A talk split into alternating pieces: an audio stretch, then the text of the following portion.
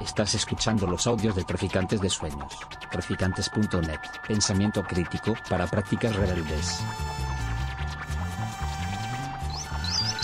Traficantes de Sueños. Traficantes de sueños. Bueno, vamos a empezar. Bienvenida, qué alegría veros, a las conocidas y a las no conocidas. Em, Sí, bueno, gracias, gracias a todas y a todos por venir, eh, sobre todo en un día de lluvia, que yo creo que eh, tiene el doble de mérito. Eh, nada, yo, bueno, yo personalmente no tengo mucha experiencia presentando libros, pero le pedí a Araceli consejo para que nos orientara un poco y entre Ana y yo hemos decidido un poco una estructura que pensamos que puede ser interesante para, para este evento en concreto. Eh, nada, mm, antes que nada, bueno, gracias a la editorial eh, por, no solo por publicar, sino por, bueno, por llamarme y por llamarnos. Eh, a Ana por escribir un libro tan fantástico. Y bueno, ya mi compañero Jorge, que me ha cambiado el turno de trabajo. gracias a las camareras y los camareros siempre. Creo que es algo, la hostelería que va a estar presente en toda esta, en toda esta charla, creo que es importante decirlo.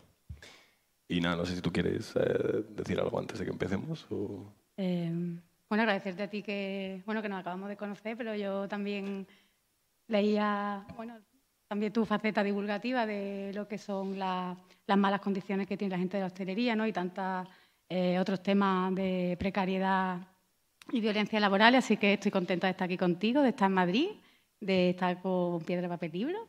Y bueno, pues podemos empezar a charlar un poco sobre el libro y sobre todo pues vamos a hablar de, de la precariedad laboral y de la injusticia que se, que se dan constantemente en la hostelería. Pero bueno, yo en este caso voy a hablar de hostelería porque es el ámbito en el que yo eh, me relaciono laboralmente, pero bueno, em, también entiendo que todos los trabajos, pues, ¿no? estamos viviendo una época en la que estamos precarizadas en el sector artístico, en, en, no sé, en cualquier tipo de en, la comunicación, eh, trabajando en la obra, en la hostelería. Entonces, bueno, creo que estamos viendo una época de eh, pobreza a pesar de dedicarle mucho tiempo al trabajo.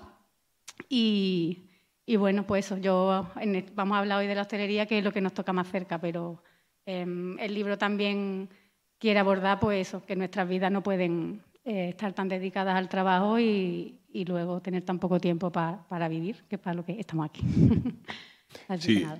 el libro en concreto, eh, no sé si habéis podido eh, tener acceso al libro todavía, no sé si lo habéis leído o no. Eh, bueno, se compone de dos partes, em, que es una primera parte más vivencial en la que describes un poco como tu, es como un diario casi de al segundo, de, totalmente del momento de tu experiencia trabajando en temporada alta. Y luego una segunda parte que es más teórica, en la que, bueno, pues todas esas emociones de el día a día de la precariedad, pues las racionalizas y las explicas de una forma un poco más, desde un plano más teórico. Eh, es una separación que a mí me parecía muy interesante porque no sé cómo os sentís vosotros o vosotras en vuestros trabajos, pero en la hostelería hay una, por lo menos hay una sensación. Bueno, antes que nada, ¿hay aquí alguien de hostelería? Que esto lo hablábamos nosotros. Bueno, pero, pero tenemos. Es simplemente una pregunta orientativa, ¿eh? no es como que vayamos a. Era solo por curiosidad, solo por, por no ser demasiado autorreferenciales también, que igual caemos un poco en eso. Em, hay una, para mí el libro tiene una, una cuestión muy importante eh, que atraviesa a las personas que, forma, que trabajamos concretamente en hostelería, desde las más ideologizadas a las eh, menos ideologizadas, por así decirlo, que es como la certeza de que algo está mal.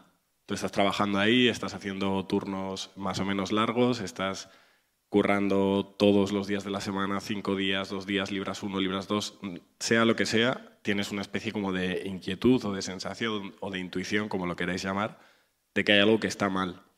Y para mí es un, es un pensamiento que he notado en muchos compañeros y compañeras con los que he hablado, tanto ideologizados como no.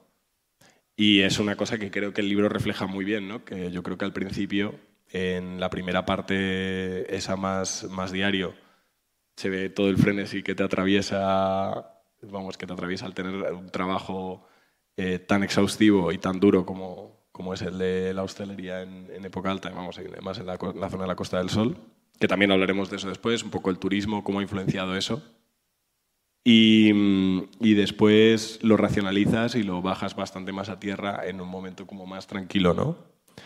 Eh, yo te quería preguntar en ese sentido, eh, ¿cómo, ¿cómo te has visto en la primera y en la segunda parte del libro? ¿Cómo la has trabajado y cómo la has... eh, no sé, creo que igual podría ser interesante contar un poco cómo ha sido desde cómo tomabas notas, porque a mí me pasa, por ejemplo, cuando he tenido que tomar notas a veces en el trabajo, de cuando me he sentido también como súper eh, saturado o quemado, las tomaba directamente en el comandero. Yo tenía mi comandero, bueno, un comandero, no sé si sabe todo el mundo aquí lo que es un comandero, un comandero es donde tú anotas las comandas, que tiene un poco, de hecho, el diseño del libro alude un poco al diseño de un comandero, entonces había veces que a mí se me ocurrían cosas, se me ocurrían textos, se me ocurría lo que sea y lo apuntaba directamente en el comandero.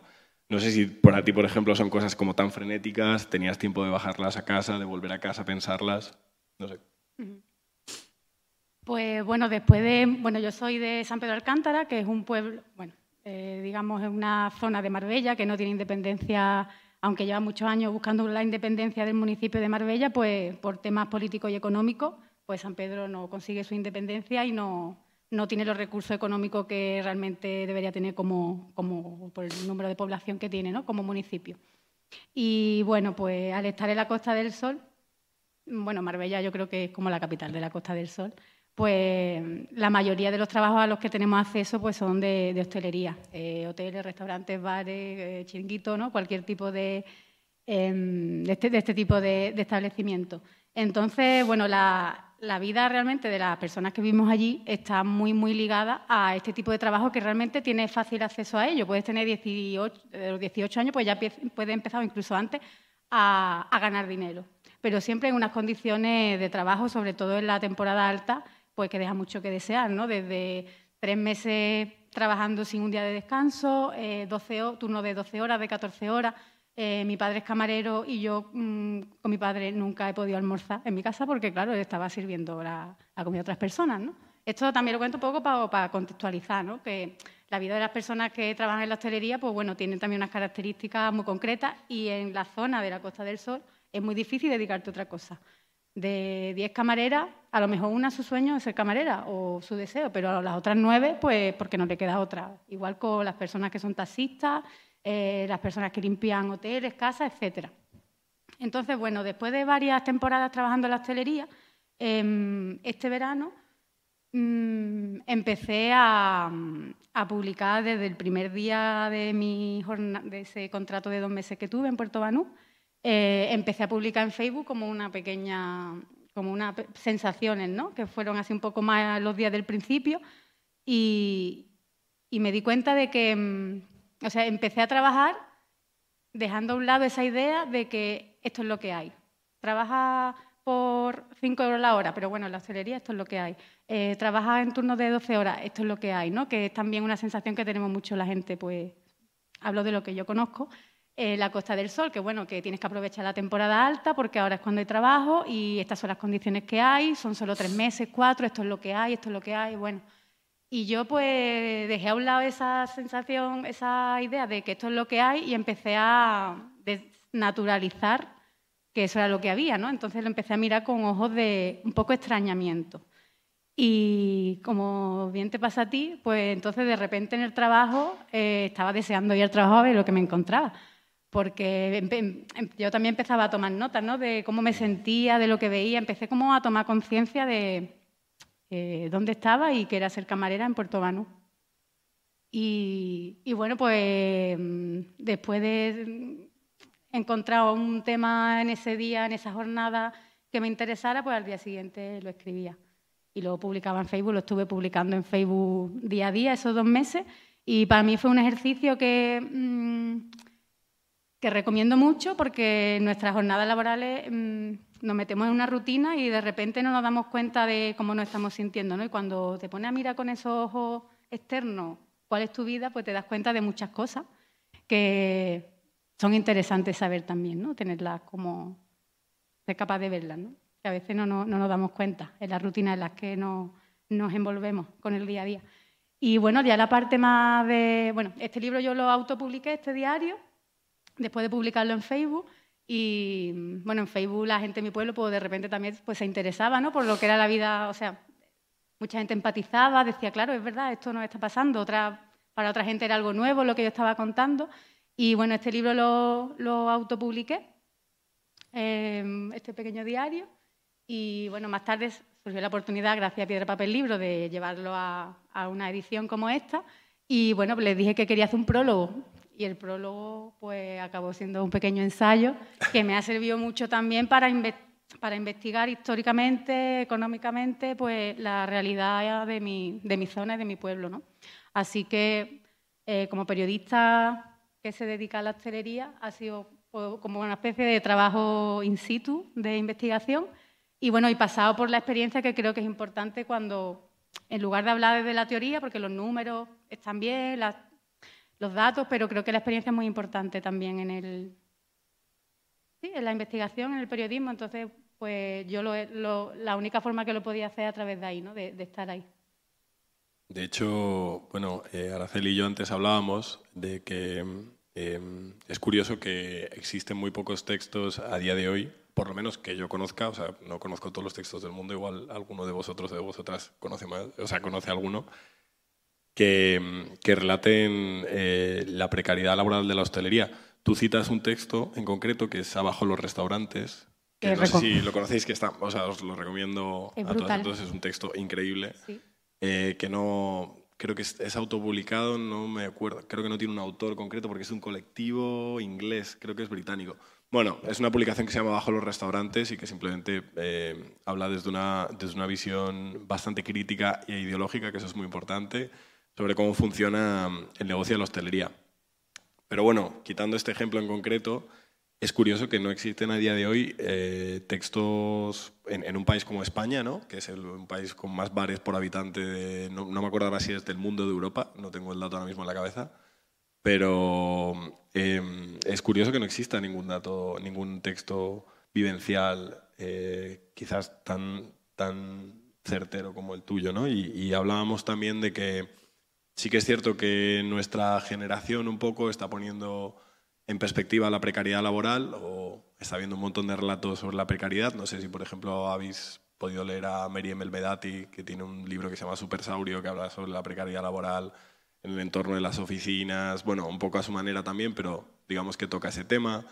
Es como algo que generacionalmente parece que estamos levantando eh, como, si, como algo nuevo, ¿no? como si no hubiera existido de toda la vida, que luego, como bien dices tú y como bien relatas también en una parte del libro, esa precariedad laboral que va unida a la hostelería ha sido una parte fundamental de la construcción del entorno del que tú vienes, que es la Costa del Sol.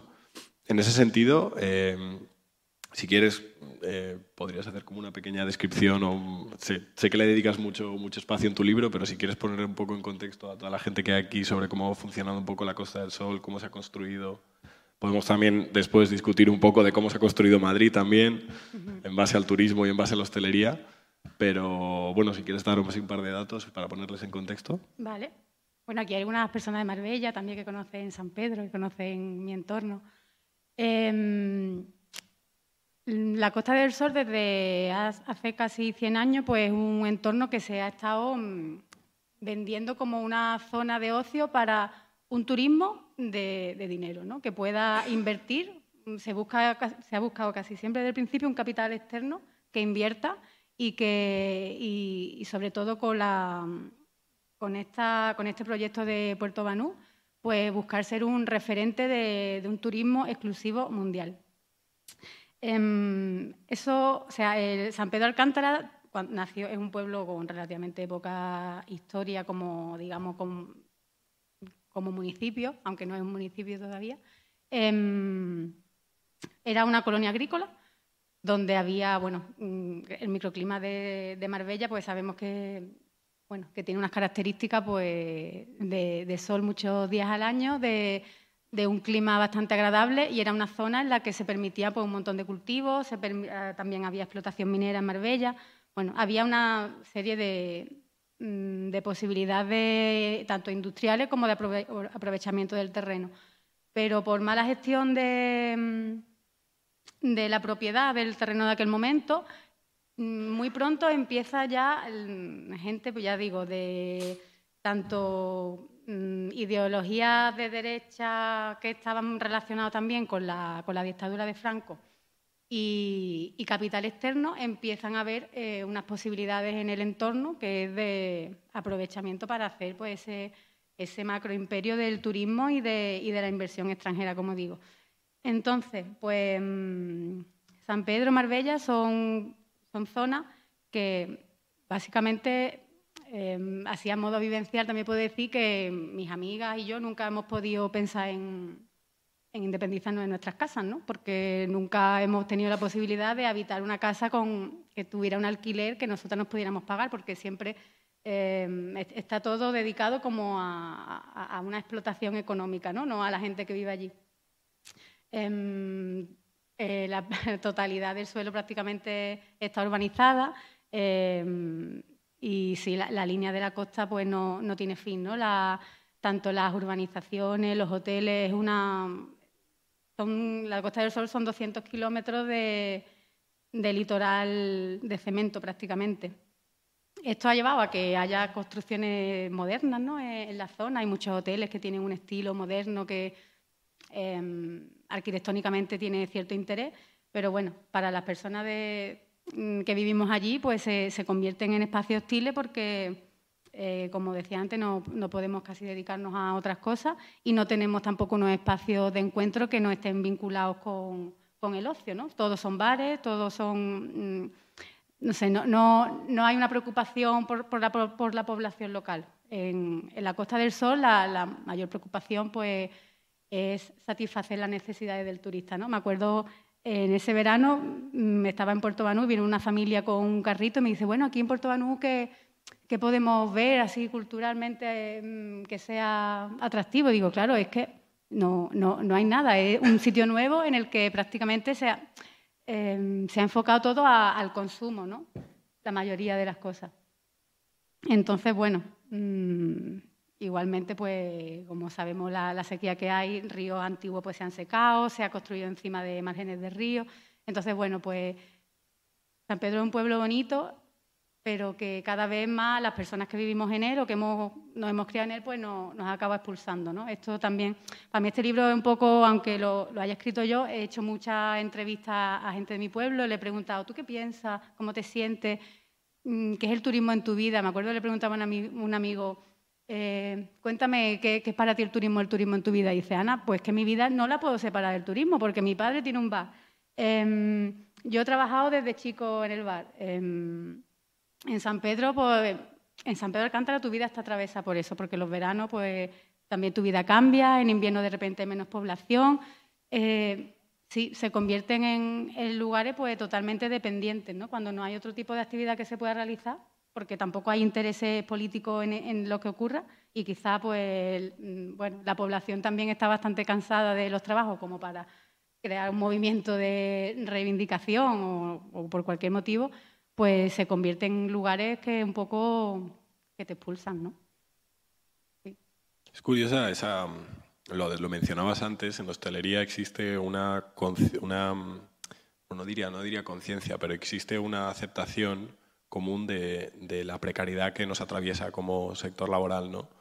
Eh, esto es referencia al último que has dicho, sobre todo, que es que nos cuesta mucho plantearnos eh, muchas veces eh, eh, si, si, acaso lo, lo, lo, que estamos haciendo, o sea, el los trabajos que ejercemos muchas veces rozan la ilegalidad, bueno, lo rozan o la sobrepasan violentamente la legalidad y cuesta muchísimo cuestionarlo, plantearlo, porque tú lo decías antes, ¿no? Siempre hay, un, hay una especie de, de leitmotiv o de palabra que se repite todo el rato, que es, bueno, esto es así, ¿no? Esto es así, esto se ha hecho así toda la vida y así se tiene que hacer.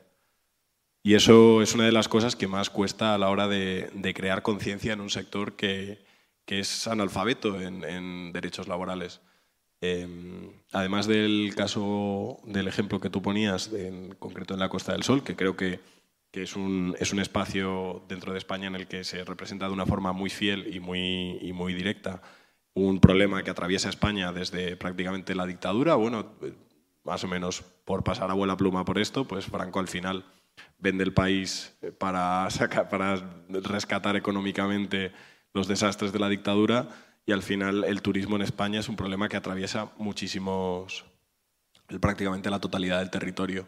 Seguro que bueno, cuando hablamos de turismo no solamente hablamos quizás de su forma más evidente, como puede ser pues, el turista inglés que viene con los calcetines blancos, las chanclas y la camiseta del Tottenham a eh, reventarse 40 cervezas a las 2 de la tarde, sino que también puede tener la forma de la gentrificación, de la precariedad laboral asociada a un montón de negocios que al final terminan siendo medio fraudulentos porque no existen... Em, digamos, agencias o, no existen eh, instrumentos de seguridad que nos protejan a los trabajadores y a las trabajadoras de la hostelería. Al final, las inspecciones de trabajo brillan por su ausencia. Creo que fue este mismo fin de semana, no me acuerdo en qué contexto y hablando con quién, que alguien me volvió a repetir esa frase que todos un poco en la hostelería conocemos, que es que si los inspectores de trabajo se aplicaran verdaderamente a fondo en la hostelería en España, el 90% de los garitos cerraría de un día para otro. Esto es así. Seguro. Entonces, al final, esa codependencia em, tan tóxica, digamos, que, tenemos como, como, país hacia el turismo, que repercute de forma directa a la hostelería, termina creando unas condiciones laborales que son terribles para la mayoría del sector, del que, por cierto, también, eso es una cosa muy importante, por lo menos en Madrid, eso se ve muy, muy, muy reflejado, la clase migrante está súper afectada por, por eh, estas condiciones también, súper atravesada, porque al final son trabajos en los que eh, una persona que está obligada o arrinconada por las leyes de extranjería se ve en la obligación de tener que aceptar condiciones que la gente nativa igual tenemos la oportunidad de poder no aceptar o de poder decir que no. Yo eh, personalmente no sé si es tu caso, no sé cómo está en la Costa del Sol, pero por lo menos en, en Madrid eh, casi no, hay sitio en el que no haya trabajado en el que no haya un volumen súper importante de clase migrante y están todos puteadísimos. Eso la hostelería también lo tiene. Un amigo mío siempre decía, todas las cocinas de Malasaña, cualquier sitio de Malasaña en el que entréis, por cool que sea, todas las cocinas, lo único que hay son población filipina, porque son los únicos que van a aceptar esas condiciones, porque no les queda otra. Entonces, la hostelería es un sector que está atravesado por la precariedad de principio a fin, de muchísimas formas, y en ese sentido tiene un potencial de transformador increíble. Pero ¿qué pasa? ¿Qué es lo que dices tú? Que luego al final tienes unos turnos súper inestables, tienes horarios. Yo, yo llegué a trabajar, o sea, perdón por colarle una anécdota personal, pero un poco para que os hagáis a la idea, yo llegué a trabajar en un sitio en el que el gerente me estrechaba la mano al final del turno y me decía si yo iba a trabajar al día siguiente o no. O sea, me decía, no, mañana trabajas o mañana libras. Entonces hay una inestabilidad tremenda en el sector, que es lo que impide muchas veces, pues quizás esa organización o ese cambio. Eh, Araceli y yo comentábamos antes justo el caso de, no sé si conocéis por ejemplo una cuenta de Instagram que es bastante relativamente famosa que se llama Soy Camarero, no sé si la ubicáis. Bueno, es una cuenta como de memes, ¿no? De hostelería. Y mm, es curioso que, que, se, que es como que las condiciones laborales de mierda que tenemos en el sector son reconocidas por todo el mundo hasta el punto de que hay una página con, cientos de miles de seguidores haciendo memes sobre cuando te entran 48 cafés en el turno de tarde, eh, pero eh, nos hemos quedado en eso, ¿no? Nos hemos quedado en regocijarnos en el círculo vicioso de regocijarnos en la precariedad y en la mierda en lugar de coger y decir, bueno, habrá que organizarse para cambiar esto. Y eso al final pues tiene una serie de motivos muy claros, que no sé si tú, por ejemplo, eh, los has podido sufrir a lo largo de toda, no, ya solamente cuando construiste el libro, sino de las veces que hayas entrado o salido de la hostelería, que al final pues nuestra temporalidad en los trabajos es súper inestable, o sea, tú duras en un trabajo de, puedes durar un mes, puedes durar una semana, puedes durar dos años, pero es muy difícil que haya alguien que tenga, la antigüedad en hostelería es una cosa que es como, como un ave fénix, no se ve. Eh, también, bueno, la precariedad del sector, lo que te quema mental y físicamente. No sé si tú, por ejemplo, eh, además de, lo que relatas en el libro, has tenido oportunidad de ver un poco cómo esa precariedad atraviesa todo el sector, no solamente en, la época alta eh, y, en, esta zona en concreto. Mm, sí, claro, bueno, mm, ya desde que tu vida, o sea, es que son cosas muy básicas, pero a mí escribir este diario me sirvió para ver que yo no podía comer a las dos de la tarde como todo el mundo, que son cosas que tú dices a lo mejor Mm, no importan tanto, pero en el fondo sí, ¿no? Que tu biorritmo esté condicionado de esa manera. Bueno, que ahora también lo está en los supermercados, porque ahora todos los supermercados están abiertos los domingos a todas horas, ¿no? Esa precariedad se ha extendido, también como cuento en el libro con eh, también los riders, ¿no? Que en cualquier momento pues, te llevan comida a casa, ya cada vez nos lo ponen más fácil, nosotras entramos en el juego, ¿no? Pero mm, em, creo que tiene mucho que ver en esto, que mm, la hostelería, mm, bueno, esto es una sensación que yo tengo, pero creo que hace no sé cuántos años, no lo puedo decir con certeza, pero creo que en, el dar de comer en, las fondas, en, ese tipo de, de establecimientos que estaban para dar de comer, no era un negocio lucrativo. Era como un, servicio para gente que, no podía dar de comer, ¿no? Viajeros, mm, etcétera. Pero actualmente, realmente, como dice el libro que has nombrado anteriormente, Abajo de la hostelería, abajo de los restaurantes, mm, es que es un negocio y quien monta un restaurante lo que quiere es ganar dinero, no quiere darte de comer. Entonces, bueno, yo creo que eso tiene mucho que ver con el sistema de negocio eh, con el que, tiene la hostelería y cómo trata a su, a su personal, porque realmente el, dueño de la empresa no sabe lo que es el camarero, no sabe lo que se está dando de comer prácticamente, ¿no? Entonces, es, simplemente una persona con dinero que invierte en un restaurante porque da dinero y, cuanto más beneficio, mejor. Calidad de comida cero, eh, trato al personal eh, casi siempre bastante deficiente, condiciones laborales mm, menos tres y sueldos fatales. Entonces, bueno, pues sí, mm, el 90% de los bares de toda España estarían cerrados si, hubiera realmente un, control. Yo mm, siempre digo que para, para mí es un fracaso social que en España la, mayoría, la mayor parte de la población acuda a la hostelería como, como recurso o no le quede otra, o un recurso temporal o no le quede otra, y que eh, sea el sector más precarizado que existe ¿no? y peor pagado. Entonces, bueno, pues, pues sí, mm, nos afecta pues, en el día a día pues, cuando los espacios se transforman solo en espacios mm, de paso para para la persona que viene visitante y se pierde la identidad de los pueblos, que es algo que también ocurrió en San Pedro. Em, esas construcciones de aeropuertos sin sentido, ¿no? por llevarlo un poco más lejos también. Em, sí, e, es un problema. Y, yo también lo relaciono con em, el modelo, como he hablado antes, pues del modelo de vida que llevamos relacionado con el trabajo. Al final, si tú trabajas 11 meses al año y tienes un mes de vacaciones, pues a lo mejor lo que te apetece es ¿verdad? Que te lo pongan todo por delante porque es que lleva, mm, estás hasta aquí y lo que quieres es irte a un todo incluido, ya sea en Marbella, ya sea en Benidorm, y ya está, ¿sabes? Y no quieres pensar mal. Entonces, esa falta de, también nosotras de conciencia como consumidoras, ¿no? Que, vamos a los bares y no sabemos las condiciones de trabajo que tiene el personal, simplemente vamos y ya está. Entonces creo que como trabajadoras mm, deberíamos hacer algo, intentar cambiar de verdad eh, nuestras condiciones. Lo que pasa es como tú dices, hay una población muy precaria que no, no puede porque no tiene ni siquiera papeles, no tiene contrato. Es difícil, hay gente que no puede perder su trabajo, pero como consumidoras también podríamos hacer mucho, ¿no? Al final quien consume, quien paga es quien, quien decide. Entonces, pues yo tampoco lo hago, pero me, gustaría empezar a hacerlo de, bueno, en este bar mm, voy a hablar con los camareros, ¿Cómo, los tratan? ¿No los tratan bien? Pues no voy más. No sé, a lo mejor esas, pequeñas cosas pues en algo ayudan, ¿no? Por lo menos. O hablar de esto. No sé, yo mi, quiero compartir el libro y quiero hablar de este tema para, em, no sé, para que seamos un poco más conscientes de, de que em, hay un gran sector en España que realmente está bastante precarizado. Y bueno, sí, eso.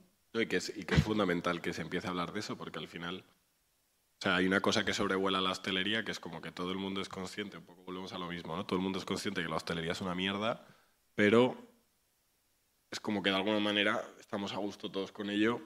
Me refiero a todos, ¿eh? No, no ya esta diferencia entre consumidor y, y clase trabajadora, bueno, que es lo mismo es pero se ha generado como un consenso, ¿no? Y, de hecho se, se, ha generado también esta, esta contradicción que a mí me fascina, que es la de que todo el mundo te dice, o sea, siempre te dice, no, todo el mundo puede ser camarero.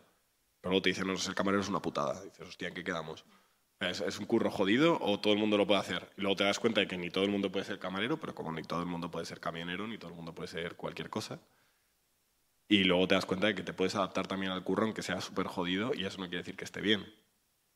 Em, que por cierto, eh, también si queréis hacer alguna pregunta o si queréis, o sea, estamos nosotros aquí hablando, pero habíamos hablado de que si tenéis alguna pregunta, luego ah, pensábamos abrir un turno de preguntas en general, pero si os surge alguna duda, alguna consulta, alguna cosa, Sí, no intervenir. dudéis en levantar la mano y en intervenir, porque fácil vamos a entrar en el agujero negro de hablar de Sí, hostelería. verdad, somos unos pesados. Decirnos algo. ¿Alguien Eh, quiere decir algo igual- ahora mismo? Sí, sí, si alguien quiere decir algo, si alguien quiere añadir algo, o si alguien quiere contar alguna vivencia, o, o si alguien tiene alguna duda, os ruego. Mientras, mientras no me pidáis, eh, no sé, una ración o algo, es que estoy harto de eso ya hoy. Ya he tenido suficiente hoy de ración de queso. No, eh, em, bueno, que si alguien quiere añ- añadir algo o interrumpir o lo que sea, simplemente pues, si queréis levantar la mano o decir cualquier cosa, está bien. Y, mm, y nada, a mí me gustaba mucho del texto, que tenía, había cogido un par de notas por no estar todo el rato rajando, sino cosas como muy positivas de, de que al final, eh, a mí personalmente trabajar en hostelería me ha generado una, una, mm, una perspectiva, una visión de la ciudad y de la vida que me rodea que yo creo que tú describes muy bien, que es como que eh, al trabajar cuando cuando se supone que nadie está trabajando, que es lo que nos pasa a la gente que trabajamos en hostelería, normalmente somos como trabajadores un poco invisibles, ¿no? Porque es como todo el mundo se lo está pasando bien, imaginaos la típica cena de empresa llena de gente comiendo, ¿no? Y tú eres esa persona pues, que coge y pone otra botella de vino, intenta ser lo más transparente posible, ¿no? Es como que la, la hiperrealidad a la que te somete la hostelería muchas veces hace que luego cuando como que veas las cosas, te fijes en detalles. A mí me pasa, por ejemplo, como, como camarero, que yo siempre es como que digo, ostras, ahí hay una cita de Tinder. Que más lo, sé perfectamente, es que lo tengo ya, o yo qué sé, o estos dos lo están dejando, o, los o sea, ya tengo como una hiperrealidad metida de camarero, que son como pequeños secretos del gremio también, pero como que todo el mundo lo sabe cuando hablas entre compañeros. Y yo creo que tú haces como una descripción bastante, bastante simpática de ese fenómeno, que es como el, el de cuando, cuando cuentas lo que es recorrer la ciudad, sobre todo las cadenas de comida rápida, que yo es algo que también después de trabajar en hostelería, de verdad que no vuelves a ver una cocina igual, es como, madre mía, la cantidad de, cosas que tiene detrás una cocina, la cantidad de cosas que tiene detrás un servicio, es increíble. También me gusta mucho que hablas mucho de las, de las anécdotas no- nocturnas, que a mí es algo que también lo hablaba mucho con, con eh, varios compañeros de trabajo, siempre que a veces cuando nos volvíamos de trabajar, eh, se generaba un momento como casi mágico de que de repente vuelves de currar a las 2 de la mañana o a las 3 cuando se supone que no hay nadie sobrio, porque todo, todo el mundo se está volviendo borracho a su casa y tú eres la única persona que está ahí como, como atenta a lo que está pasando, ¿no? como cansado, pero atenta a lo que está pasando. Entonces a nosotros nos pasaba que veíamos a la gente limpiando la calle, que es algo como que parece que no existe o no te das cuenta, y nos hacía mucha gracia. Y de hecho es de las primeras cosas que yo recuerdo cuando empecé a trabajar en hostelería, que yo debía tener 17 o 18 años, era de las primeras cosas que vi que decía, joder, qué, qué canteo que nunca había, había visto esto desde es- de esta manera, ¿no? Este mundo, que tú lo describes mucho también, pues eso, con lo del McDonald's y con toda esta, esta mm, historia. Y luego una cosa que mencionas un poco por encima y que a mí me parece eh, acojonante de la hostelería es lo de, nosotros lo llamamos horas extra, sin permiso, que es cuando sueñas con el trabajo. A mí me pasa un montón. Es que además es entrar a trabajar a un sitio y a las dos semanas sueño con ese sitio. Y ya es soñar con ese sitio, ya digo, "Uf, tengo que poner una... Se me ha olvidado el ketchup de la mesa 5, me cago en la hostia y me voy a dormir a la cama y sueño con eso. Y es, es una cosa que, que a mí me pasa bastante también en el gremio y tú lo medio mencionas, no me acuerdo ahora mismo porque no, no cogí justo la cita, la tomé el apunte, pero, pero cómo te invade, el, el trabajo te invade hasta afuera, que entiendo que sucederá en otros gremios, ¿eh? esto ya creo que no es exclusivo de la hostelería, simplemente como que de repente te vas a dormir y dices, oh Dios mío, se me había olvidado la ración de lomo de la mesa 7, ¿no? Y dices, joder, estoy en mi cama aquí tranquilamente, no debería estar pensando en esto. A mí me pasa actualmente que estoy, yo ahora mismo no trabajo en la hostelería, y yo estoy en la terraza de un bar y sé exactamente dónde va esa bandeja, a qué mesa. O sea, he adquirido una, un superpoder extra que a veces la camarera esta que no sabe qué mesa es y yo sé exactamente quién está esperando esa- esas cosas. Digo, madre mía, qué fuerte. Una- es una visión súper curiosa del, del mundo la que te da la hostelería también. Esto sin romantizar tampoco lo que es, o sea, un empleo que es precario de la hostia, ¿eh? pero, pero es cierto que parte del valor que tiene el libro es que tiene una parte de vivencial, que no es solamente un, un libro de ensayo, que creo que eso también es algo que debería ser muy importante en la literatura política moderna, que es no simplemente limitarnos a soltar un ladrillo ideológico que al final pues solo nos leemos los mismos y las mismas de siempre, sino también a contar un poco la experiencia, porque al final con eso es con lo que conecta también la gente y, se puede explicar, eh, la precariedad se puede explicar de muchas maneras, ¿no? Y a mí me ha, gustado mucho también esa parte, ya te digo, más humana, más, más, em, más distendida, menos política del libro. Sí, claro, yo nunca pensé en publicar nada de esto, sino que salió solo y creo que por eso, em, pues no sé, lo hice tal, tal como me salía, no tenía ninguna presión, no, y así es como creo que salen las cosas.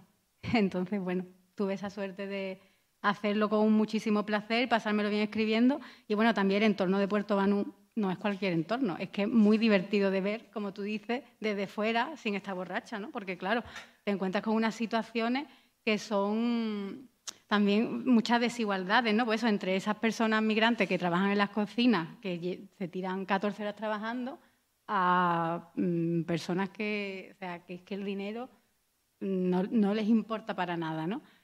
También mm, es un sitio que, mm, esto también estamos de acuerdo algunas amigas, que tiene unas características de turismo concreto, al igual que lo pueden tener zonas como pues, el Levante, zonas del Caribe, que al no haber nada más que ocio y diversión, la gente no llega a respetar esos sitios, porque tú piensas en Puerto Banú y piensas pues, en despilfarrar pues, esa botella de champán, en eh, no sé, en droga, en, consumir sin ningún tipo de, miramiento, ensuciar, ¿no? No sé, lo que, lo que conlleva pues festejar, consumir y no pensar más allá. Entonces, mm, esta palabra es un poco fuerte, pero mm, sentimos que muchas veces el turista llega con desprecio, en plan, mm, todo lo puedo comprar, todo me pertenece, todo me da igual, incluso ustedes que vivís aquí cierta forma me pertenecéis porque yo estoy dando de comer. Yo creo, esa es mi sensación, que em, en otras ciudades como aquí ese tipo de turismo no, pasa y tampoco en Sevilla. Bueno, yo viví un tiempo en Madrid y también viví un tiempo en Sevilla, también en Málaga. Y claro, una zona turista de turismo que solo te ofrece ocio no es lo mismo que una zona turística que tiene como un valor monumental, un, recorrido histórico, ¿no? una, relevancia histórica. Entonces, claro, el turista llega de otra forma, porque mm, en Madrid habrá también despedida de sorteros y gente que viene y bueno, de muchísimos poderes adquisitivos y que vendrán también como vendrán. Pero también creo que hay una población pues, que tiene cierto interés por el arte, por la cultura, y es difícil, que también lo habrá en, la Costa del Sol, pero es más complicado. ¿no? Al final es el reclamo de, pasártelo bien y, bueno, y, poco más, ¿no?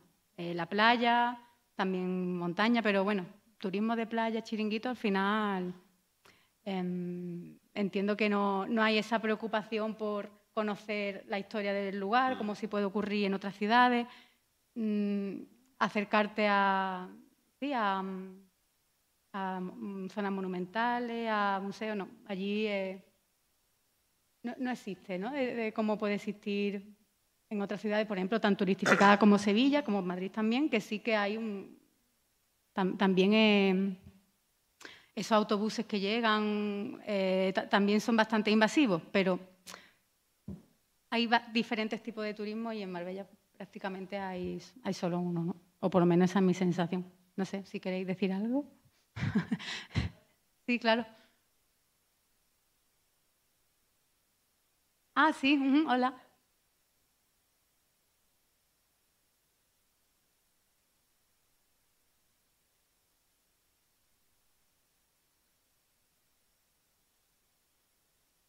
Ah, bueno. No, lo que, lo que también me interesaba preguntar, em, ¿cómo ves también cómo se comporta la gente? No sé, culturalmente me, imagino que está mal. Yo, yo he visitado Málaga y también he visto que no, no es la gente que les interesa mucho la cultura, digamos, ¿no? no vienen para ver arquitectura, como aquí en Madrid, como dijiste. Entonces, entonces este, me, me parece curioso porque, por ejemplo, los finlandeses antes iban a Estonia, donde el vodka es barato, y, también ahora yo pienso que los, nórdicos no también van a ir a, comportarse mal, igual que en las Islas Canarias. No sé cómo, cómo ves esto. Mm, bueno, hay, hay, de todo, ¿no? Tampoco, yo no, mm, tampoco como criminalizo al turista, sino realmente cómo se ha estructurado el turismo, porque bueno, como digo antes, al final todo el mundo quiere viajar, quiere pasárselo bien, mm, pero, o sea, creo que debemos tener conciencia de cómo lo hacemos y dónde consumimos, pero claro, es que ya te montan un crucero que va por 10 países y llegas a las ciudades y las razas y te... O sea, bueno, pues hay gente que a lo mejor la única forma que sabe viajar es esa, ¿no? Que se lo den todo organizado. Mm, si no estuvieran esos establecimientos turísticos, pues la gente tampoco iría, ¿no? Digo que creo que es más problemático el negocio que se ha montado que, bueno, una cosa está muy ligada a la otra, ¿no? No puedo decir que va antes, que va después.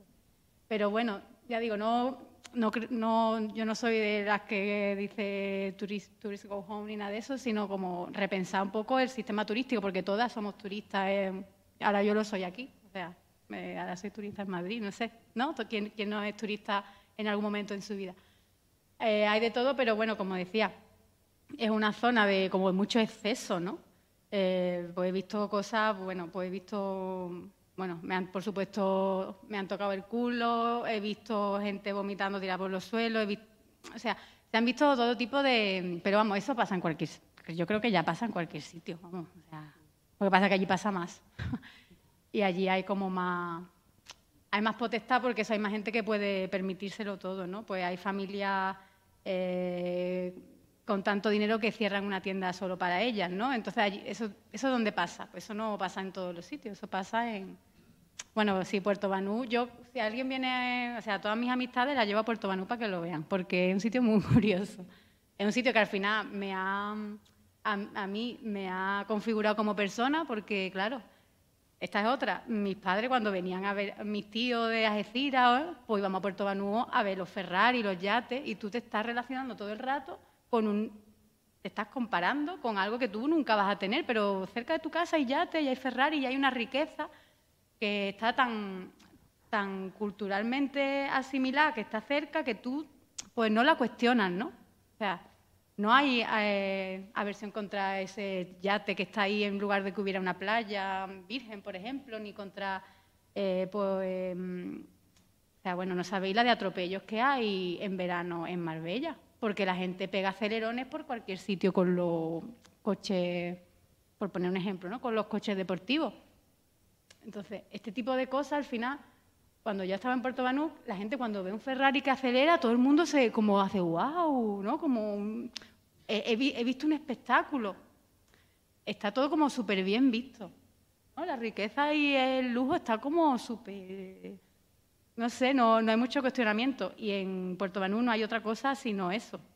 Entonces, como decía, pues mi vida al final pues, se ha relacionado siempre con esa comparación y esa naturalización de esas cosas. Entonces, bueno, pues al final he tenido que hacer ejercicio de cómo empezar de nuevo y no y de, desnaturalizar pues esas cosas que, se dan en Puerto Banú. Ya digo, es un, espacio muy particular y donde se dan pues muchísimas violencias de muchos tipos, laborales, eh, o sea, de todo. Mm.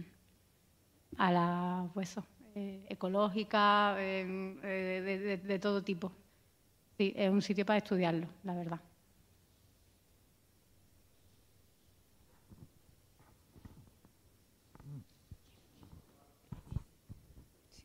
Tienes micro, tienes micro ahí, así no. Es que, claro, es que creo que está grabado. Entonces... Ah, vale, vale.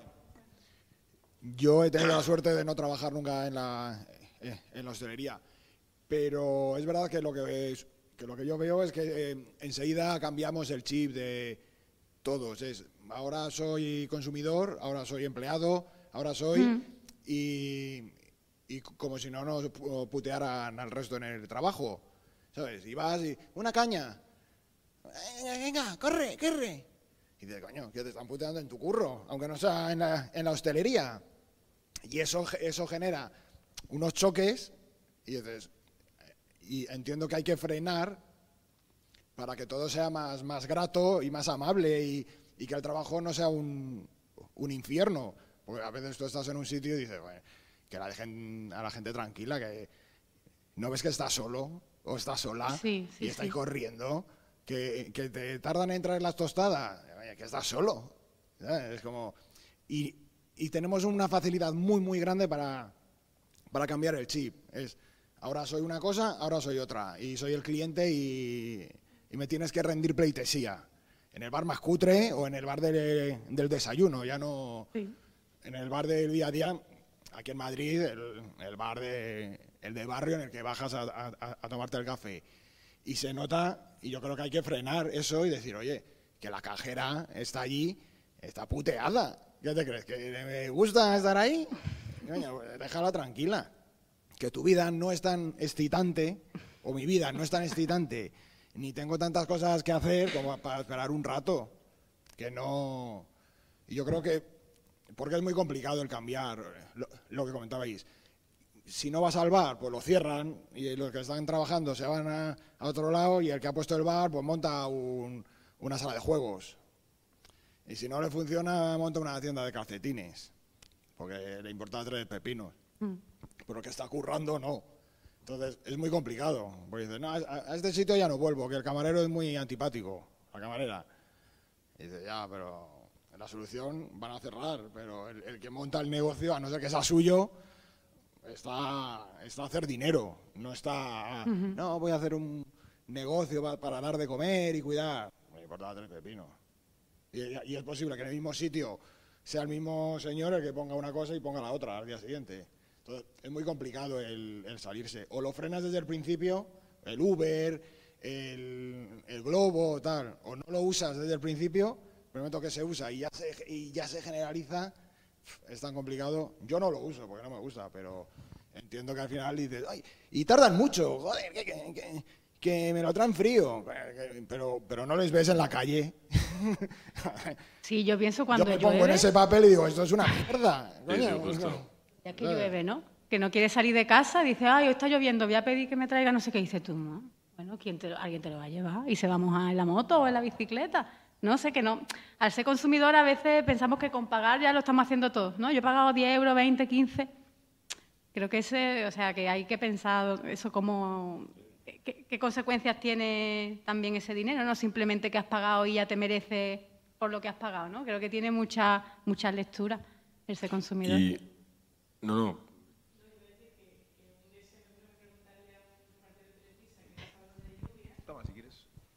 Y me dijo, por favor, pide, porque es que si no ese día no cobro. Ah, claro. Entonces, hasta ese nivel ha llegado el ciclo de, por favor, en los días de lluvia también necesitamos que pida, prefiero mojarme que no trabajar de repente, que, que mi trabajo dependa de la condición climatológica del día. Claro. Es que es muy contradictorio, ¿verdad? A mí se Porque me cayó todo, vaya. ¿no?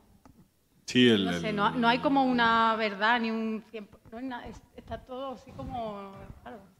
Mi, mi hermano, mi hermano pequeño estuvo de rider trabajando unos años también y mi compañero de piso también y contaba unas movidas de, bueno, los dos me han contado siempre historias de los riders que son bastante de pesadilla un poco. Eh, yo creo que respecto a la pregunta que planteabas, eh, para mí la respuesta a este conflicto, que como tú bien señalas está plagado de contradicciones, eh, no viene tanto de la moral, que es lo que hablaba Ana antes respecto, por ejemplo, a, lo que planteabas tú, ¿no? Bueno, cómo se ven, cómo se percibe el turista finlandés o cómo se percibe el turista de fuera.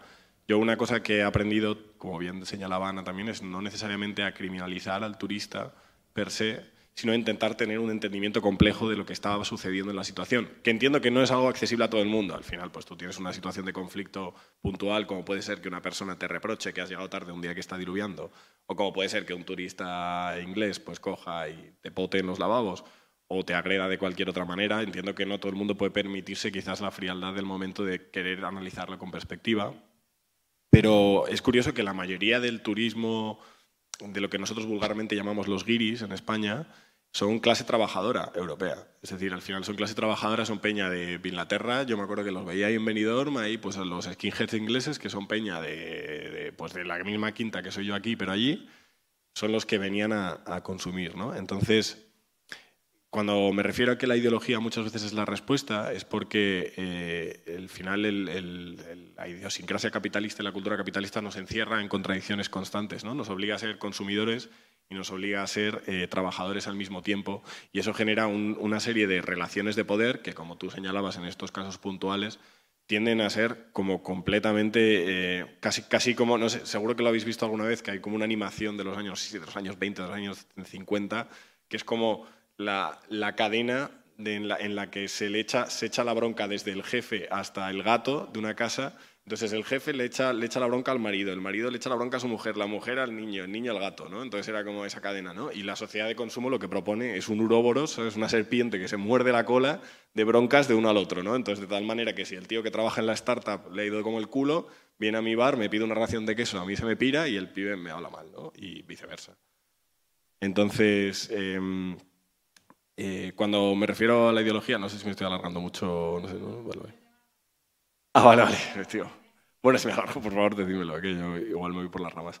Cuando me refiero a la ideología como respuesta, es que al final también como sociedad, o sea, como sociedad y como sobre todo como clase trabajadora, quizás hemos perdido la perspectiva, bueno, quizás no, hemos perdido la perspectiva de, de, aspirar a tener un control obrero de nuestra, de nuestra situación y de nuestra realidad. Y con eso me refiero a que al final, por encima de todo, como tú también bien señalabas, quien, quien se beneficia de todo esto es la clase dominante, ¿no? Es la persona que no tiene nada que perder, la persona a la que le da exactamente igual que te cierren un garito porque tiene 200.000 200 otros abiertos, que eso es una cosa, por cierto, pequeño paréntesis de la que no hemos hablado, pero en Madrid, por, por lo menos, el tema de los grandes hosteleros es una mafia, o sea, el día que se levante eso va a flipar todo el mundo, porque es que son cuatro o cinco cadenas hosteleras las que tienen casi todo en Madrid.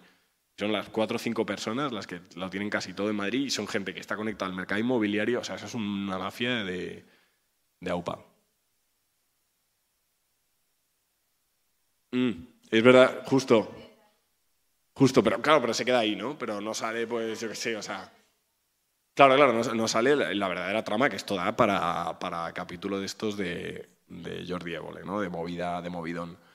Eh, efectivamente, pues, pues, la clase dominante, o sea, la existencia de una sociedad de clases en las que nos obliga a unas personas a tener que alquilar nuestro derecho a existir a través del trabajo y la, una clase que puede aprovecharse de eso es la que genera todo ese tipo de contradicciones en las que nos vemos envueltos. En las situaciones mano a mano, pues paciencia, ¿sabes? Yo al final, pues lo que ¿qué te digo? Pues veo a un, guiri, a un guiri, perdón, a un guiri haciendo lo que sea y digo, mira, pues ya está. Yo qué sé, pues si me pilla, yo ahora justo da la casualidad que estoy currando en un sitio en el que puedo decir lo que quiera, en el que puedo hacer lo que me dé la gana y yo más de, uno, más de una vez le mando a tomar por culo a quien, a quien le toque.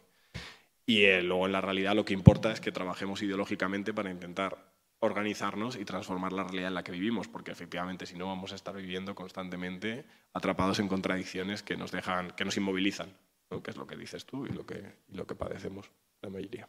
Perdón, ya está. No, que va. Eh, va un poco en la línea de esto último que estabas diciendo. Eh, me parece bastante interesante una reflexión que Ana ha hecho en otras presentaciones y aquí la, ha dicho, pero un poco así con, pinza. Eh, de hecho, creo que fue en la presentación de Sevilla que hablaste de, de cómo la, la, Kelly, las camareras de piso, eh, están llevando una lucha referente a nivel autónomo y han podido, han podido eh, aparte del crowdfunding que sacaron y lo han sacado, de cara a poder hacer un label sindical, que es la idea que ellas tienen eh, para decir eh, qué hoteles tienen unas condiciones laborales dignas. Me parece muy interesante y creo que cuando tú también hablas de esto de de, la responsabilidad de, los consumidores de, saber dónde están, dónde están consumiendo va en esa línea, ¿no? Pero claro, para que los consumidores, las consumidoras puedan saber dónde, dónde están consumiendo, tiene que haber una lucha sindical detrás como es el caso de las Kelly, que ha posibilitado, que va a posibilitar que se, mm, que se, eh, que se pueda visibilizar eh, esos sitios que tienen condiciones o no. Y precisamente, eh, Dani, tú que eres, eres, militante sindical, creo que una de las que el libro como decías, tiene dos partes. La primera, que es el testimonio encarnado, que creo que en los relatos del mundo del trabajo son, fundamentales porque hacen que, que Mm, pongamos nombre a cosas que en, un momento no, a lo mejor por esa, ese, constante del día a día no se lo pones, pero esa primera parte del diario eh, puede posibilitar que quien lo lea diga, joder, es que esto es lo que me pasa a mí, ¿no? Es como sentirte eh, desde ese testimonio encarnado eh, tocada, ¿no? Por, por, lo que, por lo que cuenta y por lo que narra. Y la segunda parte me parece que, que es una parte que, que, es un ensayo que te anima eh, a dar un paso más, que a mí eso es lo que me parece interesante. Eh, y dar ese paso más implica eh, preguntarse cómo se da ese paso más. Ese paso más que han dado las Kelly en este caso, o que, por ejemplo, eh, tú, Dani, en, el sindicato, eh, habéis puesto en marcha una sección sindical. Entonces, sí que me parece interesante esto que comentabas tú antes, ¿no? De hay que luchar, porque si no, al final están, los sectores están cada vez más precarizados, cada vez más atomizados pero es que hay que dar un salto para esa lucha y creo que la segunda parte del ensayo eh, mueve mucho a eso también, ¿no? Eh, ya no solo como consumidora, sino también como trabajadora, eh, con ejemplos de, los años 70, movilizaciones que se dieron en, la Costa del Sol, decir, joder, ¿qué hace falta para que se dé eso en un sector en el que lo estamos viendo aquí? Es que todas sabemos las condiciones laborales, la precariedad, todo lo que atraviesa, la anécdota, pero es que creo que, precisamente en España falta ese, ese, empuje que las Kelly se han tenido. Más allá del hecho de que las jornadas sean extenuantes, pues también creo que las, trabajadoras de, un sector súper precarizado y aparte terminan con el cuerpo molido, como pasa en hostelería, pero han tenido ese empuje.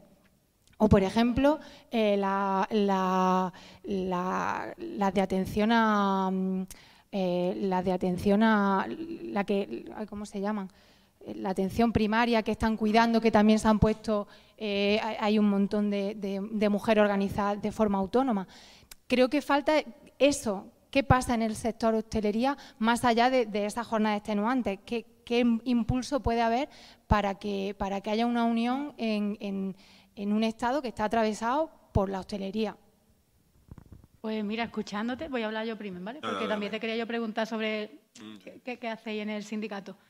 Mm, hablo desde mi experiencia y de lo que veo de fuera, que dentro de tu, dentro de la plantilla del restaurante casi siempre hay una jerarquía y creo que eso en las Kelly creo que puede haber una diferencia que tú al final con tus compañeros Mm, posiblemente hay varios compañeros que también quieren hacer de jefe o incluso hacen de jefe o incluso se aprovechan de ti, ¿no? Muy heavy eso. Sí, entonces, para mí, las la personas que trabajamos en la hostelería tenemos como tres frentes abiertos. La clientela, los jefes y los compañeros. Porque no, en muchísimos casos, al final no hay esa unión de Mm, voy a salvarte, o sea, voy a tapar, mm, o sea, cualquier cosa, ¿no? De, compañerismo está, brilla por su ausencia.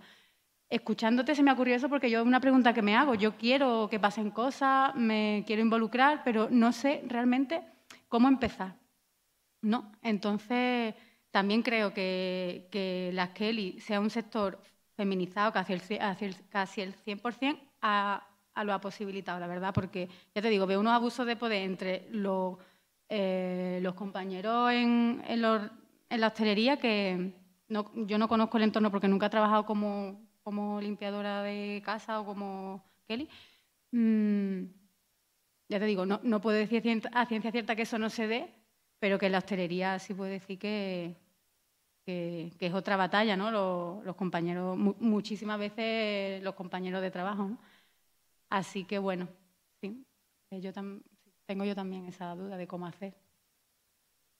A ver, si sindicato, si nos da un poco de... Respecto justo a, esto último que comentabas, em, como, apunte, como apunte a esto antes de contestar a la pregunta que, plante, que planteabas, Araceli, eh, es cierto que en, la hostelería eh, existe unas jerarquías que son muy marcadas, pero a la vez son muy vagas. A mí me ha pasado, por ejemplo, la vez que he currado para el grupo hostelero más tocho para el que curro en mi vida, era, era, una, era un lugar en el que eh, fácil podían pasar tres meses de que una persona entrase como camarero raso, o sea, como ni siquiera camarero raso, era bandero, que es el que, bueno, bandero es como un rango que es que eres el que tiene que llevar las bandejas de comida de un lado a otro en un restaurante grande. Entonces es como, pues cocina te cargan unos banderos, se llama como las bandejas así, entonces tú las tienes que cargar escaleras arriba y las llevas, como el rango más bajo que había en hostelería de sala. Y he visto a personas entrar de bandero y terminar en, de encargado de un local en tres meses en, esa empresa, ¿no?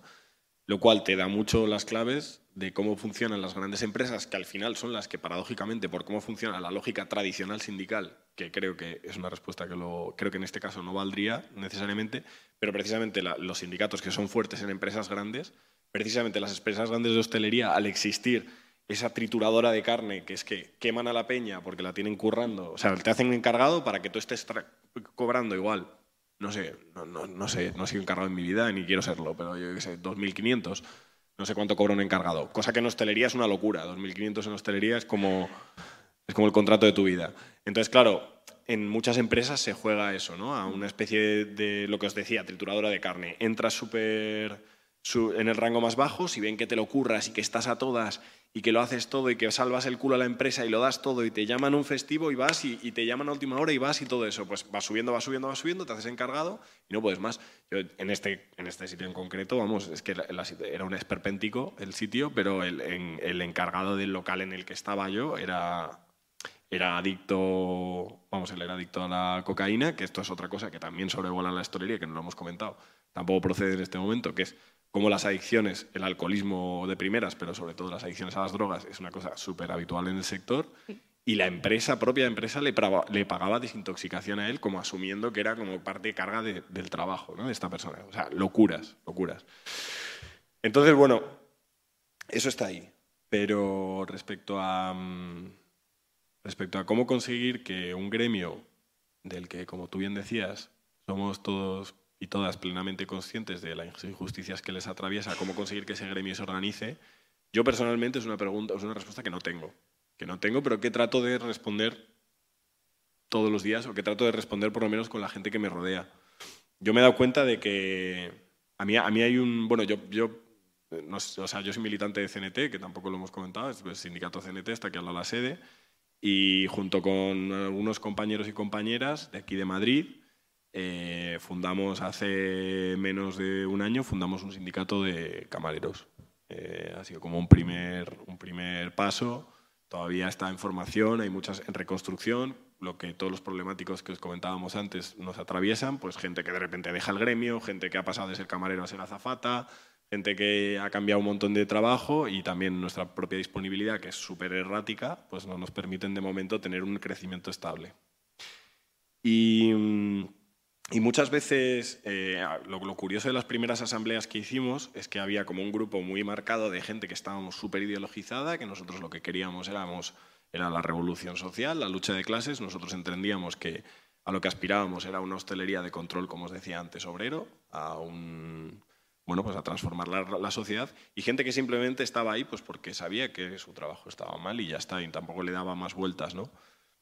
Y en esa conversación, yo creo que estaba, en esa conversación que nunca llegamos a resolver y que todavía no hemos resuelto, y que no sé si tiene resolución realmente, está la respuesta a esa pregunta, ¿no? El por qué vivimos en una sociedad súper precarizada, vivimos, pues este, este libro es una prueba de ello, como lo puede ser el de Miriam Medati, como puede ser cualquier otro libro que se nos ocurra, como cualquier vivencia personal de cada uno y cada una de vosotras. Estoy seguro de que aquí no podremos hablar de precariedad y no terminamos nunca, ¿no? Entonces, somos conscientes de que la precariedad existe y de la situación de la que vivimos. Y de la misma forma que la sociedad es, completamente inmóvil ante certezas aplastantes, como puede ser el cambio climático o como puede ser la corrupción social y política de la sociedad, creo que eso atraviesa sobre todo también la precariedad laboral. Yo pienso que vivimos en un momento en el que hay un desencanto ideológico muy fuerte, causado pues por al final por un poco la deriva política de estos últimos de esta última década en España. Hablo en España ¿eh? no hablo de otros países porque no, no, no, lo controlo. De hecho paradójicamente en Estados Unidos no sé si estáis un poco informadas y que está habiendo movimientos sindicales súper gordos y además relacionados con la hostelería paradójicamente en Estados Unidos. Entonces en España en concreto pues hay un desencanto muy fuerte y yo lo que me ha pasado con muchos compañeros y compañeras a la hora de intentar aproximarme a ellos ha sido que al final eh, cualquier respuesta organizativa le resulta un poco como una cantinela de un poco de Pablo Iglesias y toda esta historia, ¿no? Este rollo como un poco de la persona que se quiere aprovechar de tu desigualdad para vivir de tu desigualdad, ¿no? Es muy difícil hacer pedagogía desde ahí, pero yo creo que, volviendo a, una de las cosas que a mí más me gustaron de este texto, yo creo que lo humano debería volver al centro. Yo al final me considero anarquista porque considero que es una filosofía humanista y considero que pone eso, lo humano en el centro, o lo, sí, lo, humano, vamos. Y una de las cosas sorprendentes de aquellas primeras asambleas era que había quizás el grupo menos ideologizado, que nunca, nunca hubo un enfrentamiento, ¿eh? no me malinterpretéis, no es una cuestión de que fuera una separación perfecta de tartas, sino que simplemente había pues, un grupo de los que teníamos claro lo que queríamos eh, un plan más ambicioso y un grupo pues, que estaba ahí queriendo también cambiar las cosas, pero a otro ritmo y decían como que planteaban cosas como simplemente eh, asambleas abiertas de hostelería en las que pudiéramos hablar de nuestros problemas, ¿no? Y eso a mí me petó la cabeza, o sea, dije, joder, estoy aquí hablándole a la peña, eh, ¿cómo le vamos a sacar brillo a los fusiles? Y de repente hay un tío aquí al lado diciéndome, bueno, no, es que a mí me apetece simplemente hablar. joder, creo que ahí hay, hay a mí, a mí, como os he dicho, los neologismos me repatean y a mí todo esto de la política de los afectos y tal, entiendo lo que quiere decir y me parece genial, pero me parece como más una cuestión de branding que una cosa que realmente tenga, tenga un sentido. Pero creo que quizás es la, la dirección va más por ahí, ¿no? De crear nuestros propios, nuestros, de hacer terapia grupal. Al final para mí el sindicalismo siempre ha sido eso, ha sido como una terapia del trabajo y creo que, que si volvemos más hacia allá, si lo vemos un poco más humanos y en lugar de quizás de de querer que nuestro compañero o nuestra compañera entienda inmediatamente que hay que abolir la sociedad de clases, sino simplemente decirle, esa persona sabe tanto como, como cualquiera que estamos aquí, sabe que hay algo que está mal, sabe que hay algo que está mal porque ve a su jefe que sale sin pegar un palo al agua, que no sabe ni poner un, como tú bien has dicho, no sabe ni poner un café irlandés, esa persona se está llevando todo el dinero y mientras tú te quedas haciendo 9, 10, 11 horas. No sé, creo que, creo que la estrategia va más por ahí, va más una dirección de poder crear espacios en los que los trabajadores y las trabajadoras podamos estar juntos, podamos salir del trabajo. ¿Sabes? No te digo ya las cañas, estas cosas que venden las empresas, rollo Apple y toda esta movida, ¿no? No te digo ya el beer pong de después del curro, que es lo que hace, lo que hace tu jefe guay para que no te sindiques.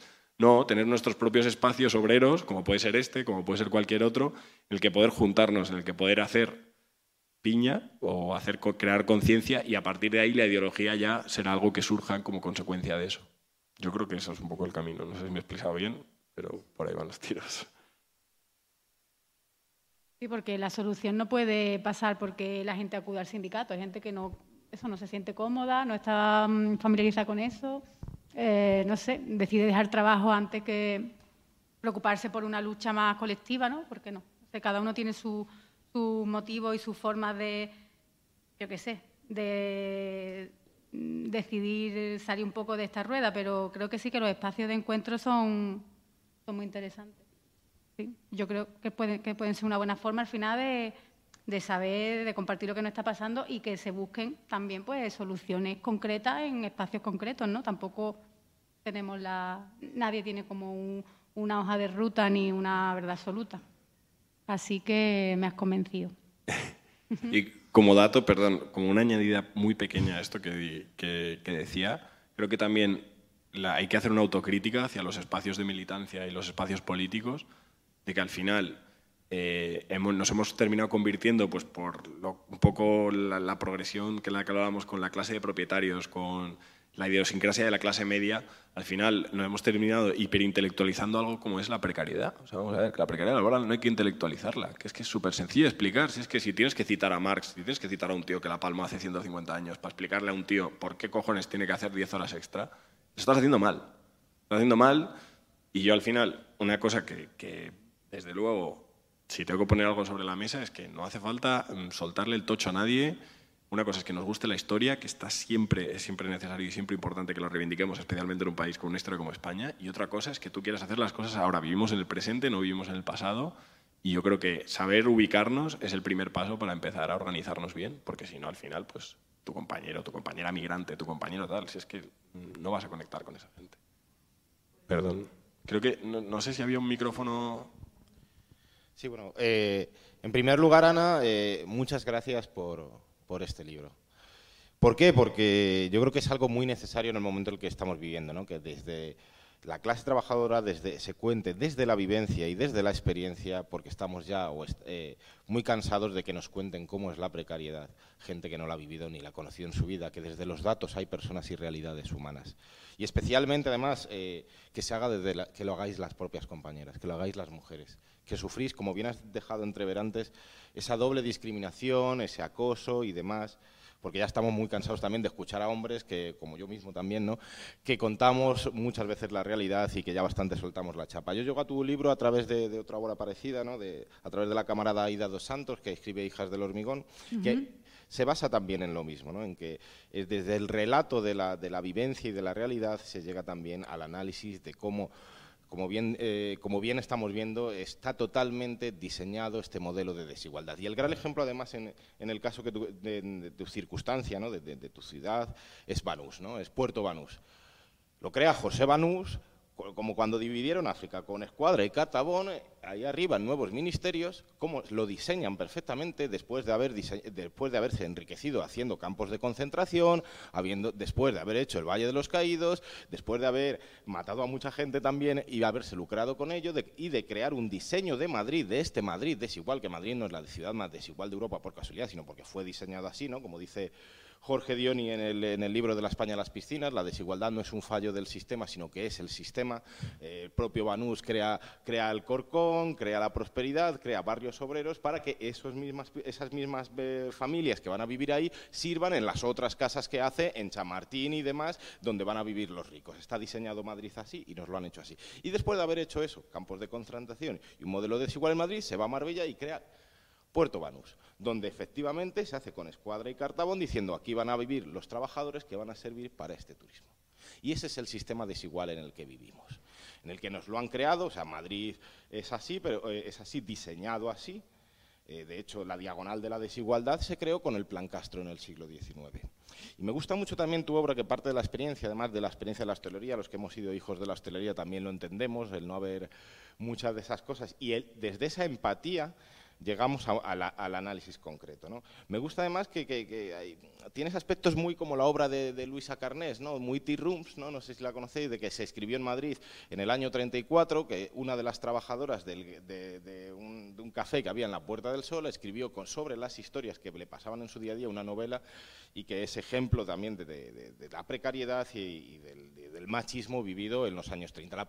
La, hostelería ha sido precaria secula seculorum en este país. No es algo nuevo, se ha ido especializando a la hora que se ha ido eh, especializando también en el sistema de desigualdad en el que está hecho claramente para que unos sirvamos la mejor vida de los otros. Y ahora nuestro nuevo modelo más nihilista, posmoderno, eh, para que unos vivan de sus sueños o vivan experiencias, como está ahora mismo el consumo en Malasaña y en otros sitios, tiene que haber otros que perdamos nuestros sueños para que ellos vivan mejor. Y por eso me gusta tanto tu obra, porque lo hace desde la experiencia y desde la vivencia, que no nos lo tienen que dar los propios datos. Y luego, a raíz también decían antes un dato con el tema, no me gusta que culpabilicemos a la, a la clase trabajadora cuando, cuando consumimos, porque son ellos los que se benefician, son los más ricos los que se benefician. Fijaos una cosa, y probad una cosa y, poner el oído. Si vamos al otro lado de la M30 y vas a mi barrio, vas a Carabanchel, vas a Usera y a Vallecas, después de que te pongan un café, siempre das las gracias. Cuando vas al centro no vas a escuchar nunca. Si hay ese trato humano entre nosotros y nosotras y hay que potenciarlo. Y además, yo creo que a raíz de lo que de lo que estabais diciendo antes. Hay una empatía obrera y hay una solidaridad también en ese aspecto que se nota, porque aquí hay dos Madrides, igual que en tu municipio eh, también, igual que en todas y cada una de las ciudades de España. No somos los culpables, los trabajadores, de cómo nos tratan, sino todo lo contrario. Somos víctimas de ese sistema de desigualdad en el que nos han hecho vivir generación tras generación, aquellos que su único mérito, ahora que nos han vendido tanto la meritocracia, su único mérito es ser el nieto de, y muchas veces, como veíamos en el caso de Banús, ser el nieto de unos genocidas que ganaron la guerra. Por eso es tan necesario, tenemos que leer tanto eh, obras como la tuya para que tomemos conciencia de la realidad desde la experiencia, desde la vivencia, para poder tomar conciencia a la hora de transformar la realidad presente. Gracias por tu obra. Ole. Gracias a usted. Qué bonito. Vale. Muy bien. Ser que, que uno de los de las cosas que haga que no estén los camareros organizados es la constante sensación de que va a ser algo temporal, ¿no? De, que uno, las Kellys saben y llevan históricamente que, o la gente que se dedica a limpiar casas es lo que le ha tocado. Es una generación de mujeres de 40, 50, ya 60 años que se han dedicado a limpiar casas. Es una conciencia de, trabajo a lo que te dedicas tú y te vas a dedicar. Pero los que hemos pasado al menos un tiempo en la hostelería es como siempre espero encontrar algo que me saque de aquí, porque no llega por, por obligación del todo, ¿no? Es como, voy a ganar dinero para hablo por, por mí, ¿no? O voy a ganar dinero eh, en verano para luego tal, o el tiempo hasta que luego vuelva a empezar la carrera o algo así. Entonces, no sé si esa, esa concepción de cómo se entiende eh, el concepto de camarero hace que no estemos organizados porque no, no, lo, lo sientes del todo, no como una profesión a futuro. Sí, yo creo que es parte de eso y también tiene que ver esa, lo que decías tú antes, ¿no? Es que te acabas quemándote y acabas buscando otra cosa. Si aguantas toda la vida, como la pasa a mi padre, llegan los, tienes ya 55 años y ya te tienes que conformar con el trabajo que te toque, porque ¿quién, te va, quién va a contratar a un camarero que no es capaz de ser exprimido 12 horas al día, ¿no? Como ella, una persona de más edad. Así que yo creo que sí que, mm, o sea, que nadie, o sea, poca gente quiere dedicarse a ser camarero, nos dedicamos eh, cuando nos toca por puntualmente y, bueno, nadie o, o poca gente, ¿no? Nos dedicamos por una necesidad normalmente pasajera que se suple, o en mi caso intermitente, porque yo tampoco me he dedicado más de tres meses seguidos a ser camarera nunca, pero sí creo, creo que tiene que ver, ¿no? Que eso, que es que no, no aguantamos tanto como para continuar y a lo mejor dedicarnos un poco más a esa reivindicación, a esa lucha, ¿no? Yo justo me he pasado cinco meses sin ser camarero ahora, después de tantos años, me he ido ahí a, a otra movida y pasa un montón en el sector. O sea, la temporalidad es un grave problema porque hace que no te sientas orgulloso. O sea, el primer paso un poco, que por eso hablábamos antes, ¿no? de que el sindicalismo con- convencional quizás no, no se adapta muy bien a los trabajos de, hoy en día. ¿no? Nuestra generación al final, no me acuerdo a quién le leía, que somos más recaderos que trabajadores. ¿no? Podríamos ser clase de recados más que clase de traba- trabajadora, porque es que verdaderamente estamos haciendo una cosa un día, estás haciendo una cosa otra, y en la hostelería pues es así, tanto con locales como con otros, con otros trabajos. La frase que decías tú es otro leitmotiv de la hostelería, es bueno, sí, yo estoy aquí, pero... O sea, la cantidad de actores que están trabajando en la hostelería, o sea, las, las escuelas de actoraje están formando camareros, pero vamos, o sea, a mansalva, porque es que están casi todos metidos en la hostelería. Entonces, hostia, eh, efectivamente es muy difícil crear, crear tejido. Y, y lo que decíamos antes, ¿no? En un país que desprecia a sus camareros, ¿no? Pues eh, lo que lleváis comentando durante todo este tiempo. A mí me recordaba mucho, eh, o sea, si- siendo un contexto completamente diferente, pero justo me, le- me- me leí la semana pasada un libro que sacó el Sindicato de Manteros sobre el asesinato de Mamen Valle y uno de ellos decía, joder, ser mantero es una mierda, pero somos manteros, entonces hay que empezar desde ahí. O sea, tenemos que empezar. na- na- Nadie quiere ser mantero, pero es lo que somos, entonces hay que trabajar desde ahí. Obviamente salvando las distancias porque es una situación completamente distinta, pero creo que también el- el- la hostelería tiene que trabajar, por lo menos la conciencia de clase en hostelería, tiene que agarrarse a algo porque es que si no te agarras a nada no, no puedes, puedes luchar desde ahí. La última preguntilla. Vale. ¿Qué tal? Hola. Eh, nada, daros las gracias a, a Ana y a Dani por esto, al compa por, y a todos los que hemos participado también por, por lo que estamos hablando aquí. No tenía mucha intención de hablar, pero cuando Dani ha sacado el tema de pues estar, estar juntos, estar aquí con el sentimiento obrero y decir vamos a ver un poco expresar cómo nos sentimos, yo casi no llego a la presentación porque trabajo por la mañana, luego está estudiando, he comido y digo, voy a ir. Y la verdad que venir me ha dado la luz porque yo soy monitor, llevo como cinco años siendo monitor de tiempo libre, además de estudiando, de trabajando en otras movidas. Y esta mañana estaba con la compa que, la van a echar, quitar horas porque no hay tantos niños y tal. Y, esta sensación de esto está mal. O sea, ella me decía, jo, es que mm, siento que, hemos contado números, hemos hablado con la empresa, ¿no? Y es como es una persona, yo estoy un poco más ideologizado de hace poco, de hecho, en parte gracias a Dani, que me, me- me- inspiró para que, para que me metiera la CNT, y ha sido la leche, la verdad.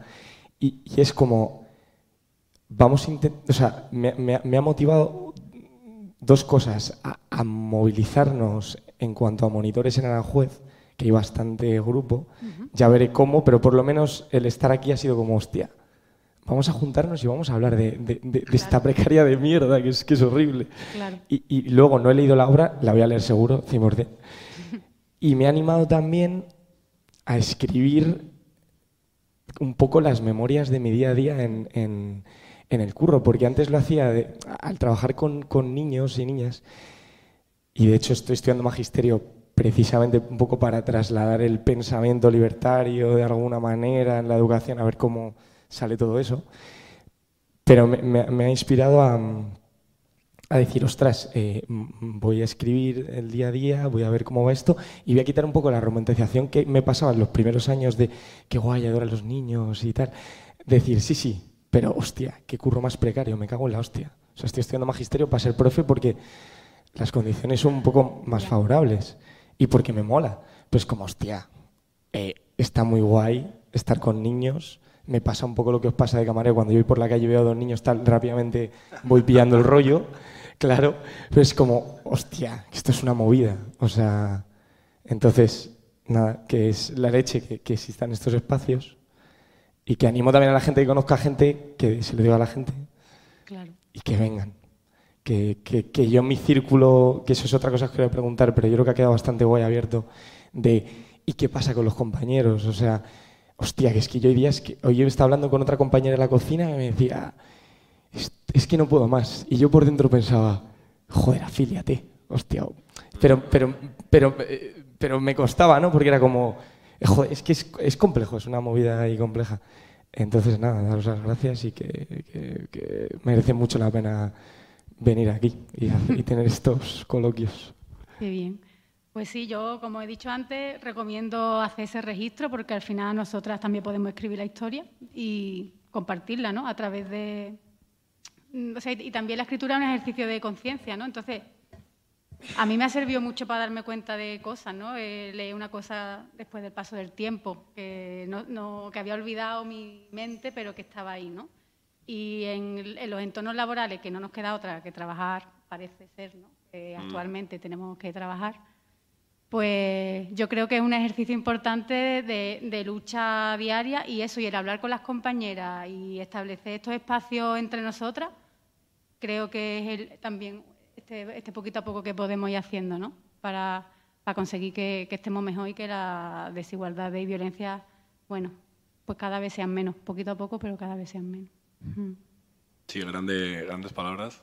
Y, y a mí, precisamente, subrayando lo que, lo que dice Ana, yo creo que a mí siempre una de las cosas que más, cuando empecé a, a leer libros, sobre todo de narrativa, novela, muy pocas veces me encontraba con autores y autoras que hablaran del trabajo. Y yo pensaba, joder, estoy gastando ocho horas de mi vida cada día de mi vida en esto y nadie está hablando de esto, ¿no? Es como que todo el mundo se ha hablado de las fluslerías que pasaban después del trabajo o lo bohemia que es tu vida después del trabajo, pero ¿qué pasa cuando estás ocho horas seguidas haciendo algo? Joder, eso te cambia, te cambia, o sea, te cambia por completo todo, ¿no?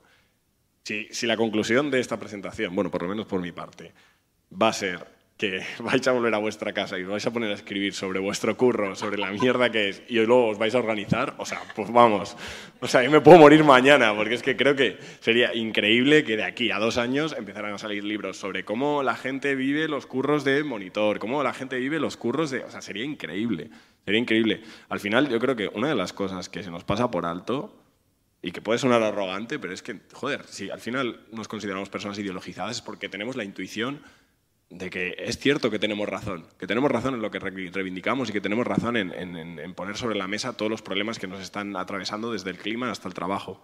Entonces, ya está, solamente hay que contarlo. Es muy eh, esto de, bueno, ya todo se ha hecho, todo se ha inventado, joder, pues ya solo que seamos una generación ya hablando de la precariedad laboral, que es algo que parece que, todo el mundo ha obviado en la historia de del arte y de la cultura, ya me parece un- un- un- una cosa rompedora en sí misma o lo suficiente como para motivar a que nos lancemos a, a reivindicarlo y a luchar. Y que eso, que tenemos razón y que, y que ya está, y que, y que toda esa, ese- esa masacre capitalista que hemos descrito en todas sus formas, en la forma de turismo, en forma de lo que sea, que nos intenta aplastar, tiene un muro de contención aquí y que lo importante es que ese muro sea cada vez más grande, sea como sea. Así que, por favor, hacedlo.